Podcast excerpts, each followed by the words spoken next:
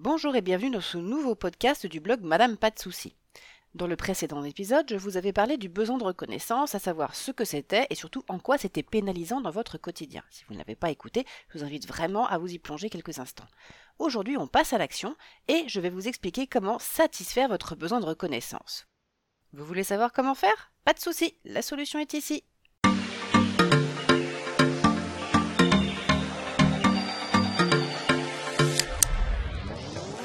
Avant de démarrer, pour être prévenu de la sortie de mes prochains podcasts et articles, inscrivez-vous à ma newsletter sur le blog Madame Pas de Soucis ou inscrivez-vous au groupe Facebook Libérez-vous de votre charge mentale avec Madame Pas de Soucis. Alors, le besoin de reconnaissance. Vous voulez savoir si ce sujet vous concerne? Alors demandez-vous si vous arrive parfois de faire des choses simplement pour faire plaisir aux autres, alors qu'à l'intérieur de vous, vous savez très bien que vous n'avez pas envie de faire ce truc-là. Par exemple, accepter de sortir le soir parce que vos amis ou votre conjoint vous le demandent, alors pourtant vous êtes épuisé et vous n'avez qu'une seule envie, c'est de vous mettre au lit. Ou alors, peut-être que parfois vous mettez des vêtements que vous n'aimez pas, mais vous pensez que si vous mettez ces vêtements qui vous plaisent à vous, bah vous allez vous attirer quoi? En fait, vous savez peut-être pas forcément, mais vous n'avez pas envie de le savoir. Peut-être aussi qu'il vous arrive de vous donner à fond au travail et de mal vivre les choses quand, à votre entretien annuel, on vous ne félicite pas comme vous l'auriez dû ou comme vous l'aviez espéré. Alors si vous avez répondu oui à ces questions, vous avez probablement un besoin irrépressible que les autres portent un regard favorable sur vous. C'est ce besoin de reconnaissance qui est tel que vous oubliez tout sur vos besoins. Alors, comment vous libérer de tout ça et satisfaire ce besoin de reconnaissance? Le besoin de reconnaissance, c'est quoi, me demandez-vous? Alors j'en ai parlé en détail dans mon précédent podcast, mais en résumé en quelques mots, le besoin de reconnaissance, c'est tout simplement le fait d'éprouver le besoin qu'une personne extérieure vous manifeste des signes d'intérêt importants et donc qu'elle vous montre qu'elle vous attribue une haute valeur à travers euh, des propos élogieux, des remerciements ou alors des actes qui montrent qu'elle vous apprécie. Ça peut être très pénalisant au quotidien, surtout si on oublie nos propres besoins. Alors comment satisfaire ce besoin de reconnaissance? Bah, Vous l'avez compris dans mon précédent podcast, le besoin de reconnaissance vient en fait d'un manque d'estime de soi. Et du coup la question qui se pose c'est comment faire pour augmenter son estime de soi? Je vais vous dire ce que mon psy m'a dit il y a des années et que j'ai testé avec succès et qui marche vraiment bien quand je le conseille à mon tour à mes consultantes. Pour augmenter son estime de soi et donc satisfaire son besoin de reconnaissance, il faut faire deux choses. 1. Expérimenter des choses nouvelles, c'est-à-dire sortir de sa zone de confort et avoir des réussites. Cela va augmenter la confiance en vous et ça va vous permettre d'aller progressivement de plus en plus loin. Deuxièmement ensuite, il faut vous auto-féliciter de ces réussites. N'attendez pas que les autres vous fassent des compliments. Offrez-les-vous à vous-même ces compliments et félicitez en fait la petite fille en vous. Alors reprenons les choses. Étape 1, sortir de sa zone de confort. Oui, si vous restez dans votre métro boulot dodo, votre train-train quotidien, clairement, les choses ne vont pas changer. Pour augmenter sa confiance en soi, il faut du mouvement. Vous devez donc vous bousculer un petit peu et vous challenger juste ce qu'il faut pour grandir et recommencer à apprendre. Quand vous avez passé le permis de conduire, par exemple, vous passez la première, puis la seconde, puis la troisième. Bon, on flippe un peu au début, on a les mains crispées sur le volant, on est tendu, et puis ça va de mieux en mieux. Et en très peu de temps, on est à l'aise en cinquième à 130 sur l'autoroute. Je complète ici la métaphore que j'ai commencée dans mon précédent podcast. Je vous le rappelle, la confiance en soi, c'est la puissance du moteur L'estime de soi, c'est l'huile dans les rouages. Je répète, la confiance en soi, c'est la puissance de votre moteur. L'estime de soi, c'est l'huile dans les rouages. Si le niveau d'huile est OK, le moteur va bien mieux tourner. Mais aussi dans l'autre sens, quand le moteur tourne, il se rôde et l'huile est mieux répartie et plus fluide. Alors peut-être que vous calerez lors de votre premier démarrage en côte, d'ailleurs ça a été ma hantise au début quand je passais le permis, je m'en souviens, mais vous allez ensuite redémarrer le moteur et vous allez recommencer jusqu'à ce que vous trouviez le point de patinage, le moment où la voiture se met à avancer en douceur. Alors un exemple vécu. Je me souviens d'un challenge que mon psy m'avait demandé de faire. Il m'avait demandé, euh, à moi, hein, qui me sentais à cette époque-là vraiment pouilleuse, je venais en consultation pas très apprêtée et toujours euh, affublée d'un sac à dos informe pour transporter mes affaires. Il m'avait donc demandé de rentrer dans une boutique de luxe proche de la place de la Madeleine. Alors, si vous connaissez, c'est pas Paris, hein, c'est une place avec pas mal de magasins de luxe. Donc, place de la Madeleine. Et il me disait juste d'entrer et de circuler comme n'importe quel client. Au moment de franchir le seuil, j'avais une énorme boule dans la gorge. Je ne me sentais pas du tout à ma place au milieu de toutes ces personnes chics, de ces produits de luxe hyper chers et des vendeurs tirés à quatre épingles, vous savez, ceux qui vous tiennent la porte quand vous rentrez. J'ai bien cru que j'arriverais jamais à le faire. Et puis j'ai pris une grande inspiration et puis j'y suis allé finalement. Et comme pour tout le monde, les vendeurs m'ont ouvert la porte, m'ont salué, m'ont permis de faire mon petit tour. Je n'en menais pas large. Hein. Je me disais qu'on allait vite se rendre compte de qui j'étais vraiment et qu'on allait me faire sortir Manu Militari. Et puis tout à coup, je me suis retrouvée dans le même état que quand j'étais sur scène. Euh, je dis ça parce que je m'étais mise à la danse à cette époque-là. En fait, je me suis mise à jouer le rôle de. Je me suis mise à me tenir et à me déplacer le dos droit et le torse bombé en faisant mine de m'intéresser vraiment à certains articles. Un peu comme si j'étais une star qui avait tout à fait l'habitude de circuler dans ce genre de magasin, mais qui avait juste souhaité être incognito et avait mis une tenue confortable et passe-partout pour aller se balader. Alors je suis sortie avec mon allure fière, légèrement souriante, et en saluant de la tête le portier du magasin. Ça a été un vrai déclic dans ma tête. Bon, déjà, ça m'a permis de réussir mon challenge. Mais surtout, j'ai gardé en moi une belle victoire sur ce que j'imaginais que serait le regard ou le jugement des autres. Alors, vous êtes prête à vous lancer? Super Je vous donne maintenant 5 astuces pour sortir plus facilement de votre zone de confort. Conseil numéro 1 pour satisfaire votre besoin de reconnaissance, allez-y progressivement. Ne cherchez pas à escalader l'Everest alors que vous n'avez jamais fait de rando aux montagnes. Ça va sans dire, mais ça va mieux en le disant. Listez donc plusieurs petits challenges, plusieurs petites choses qui vous font un peu peur. Ça peut être euh, le fait de réussir à, faire un soufflé au fromage, euh, le fait d'aller à une soirée salsa ou même de faire du sol élastique. Bref, tous les thèmes et tous les sujets sont possibles. Laissez libre cours à votre imagination. Ensuite, bien sûr, vous allez les classer par ordre croissant de difficulté, puis vous allez commencer par les plus faciles. Conseil numéro 2, imaginez que vous êtes une actrice jouant une scène de théâtre. Si vous avez du mal à sortir de votre zone de confort, imaginez simplement que vous êtes donc une actrice sur scène. Ce n'est pas vous qui faites ci ou ça, c'est votre personnage.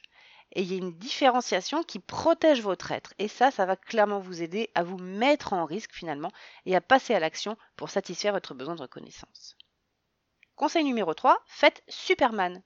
Oui, vous êtes sur le point de passer à l'action, mais vous êtes bloqué, impossible de faire le premier pas Pas de souci, vous allez faire Superman et ça va aller mieux.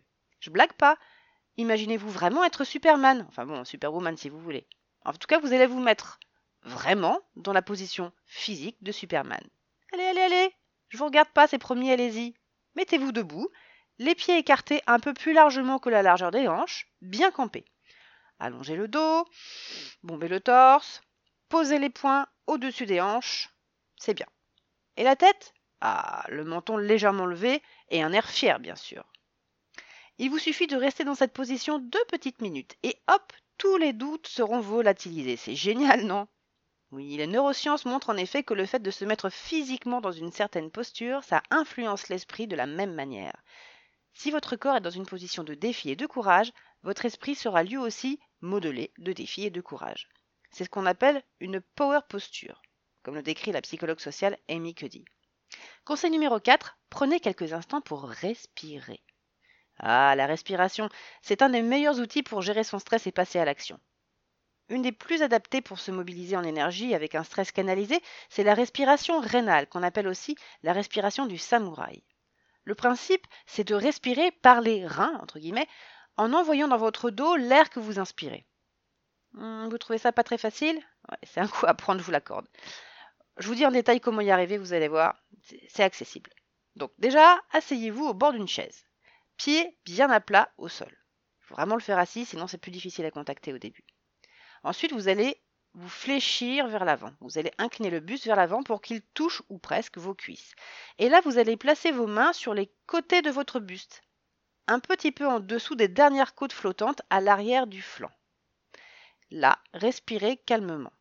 Normalement, à l'inspire, vous devriez sentir que vos mains sont repoussées vers l'arrière et le côté, un peu comme les ouïes d'un poisson qui s'ouvre. À l'expire, les ouïes se referment. Prenez quelques instants. Vous sentez ce mouvement des mains? Ben voilà, ça y est, vous y êtes. Conseil numéro 5, prenez du Rescue Remedy.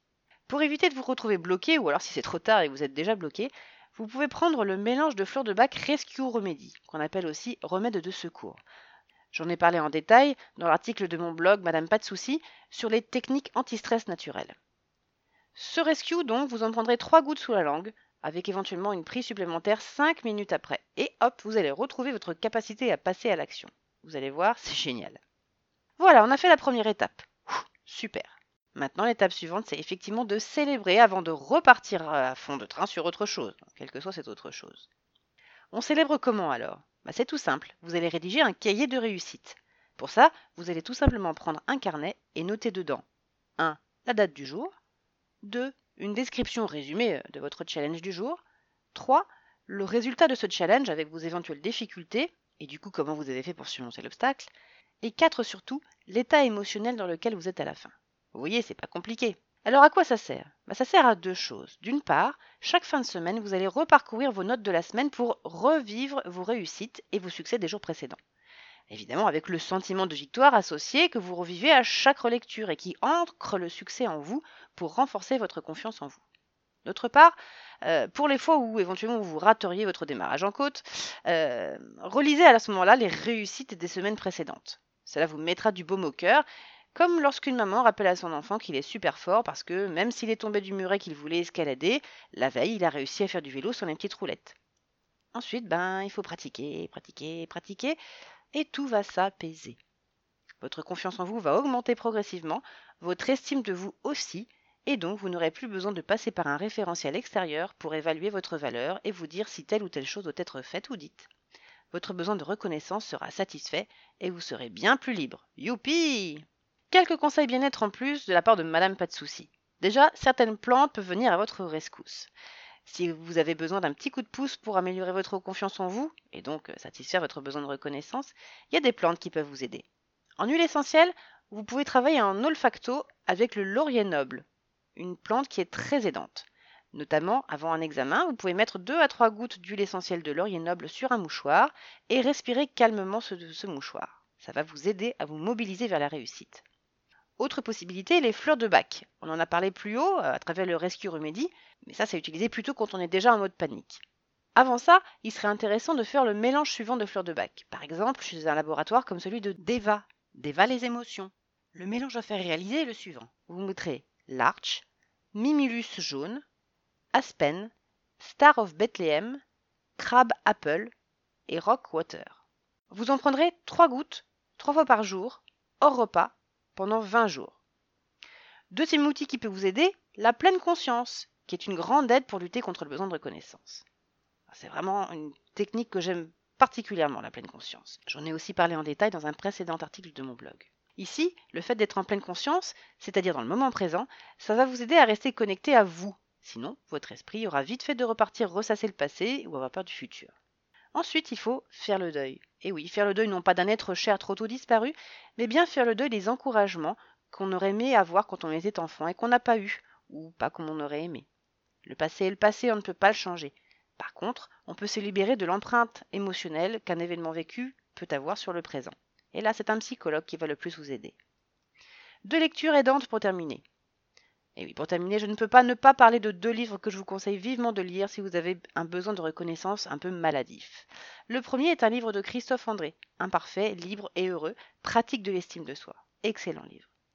Et le second, de Lise Bourbeau, Les cinq blessures qui empêchent d'être soi-même. En particulier, le paragraphe sur la blessure d'abandon devrait beaucoup vous aider. Des livres à lire avec un petit carnet, bien sûr, pour noter les choses qui vous parlent et que ces petites pépites vous aident à grandir. Si ce podcast vous a plu, n'hésitez pas à mettre un petit message sympathique. À bientôt!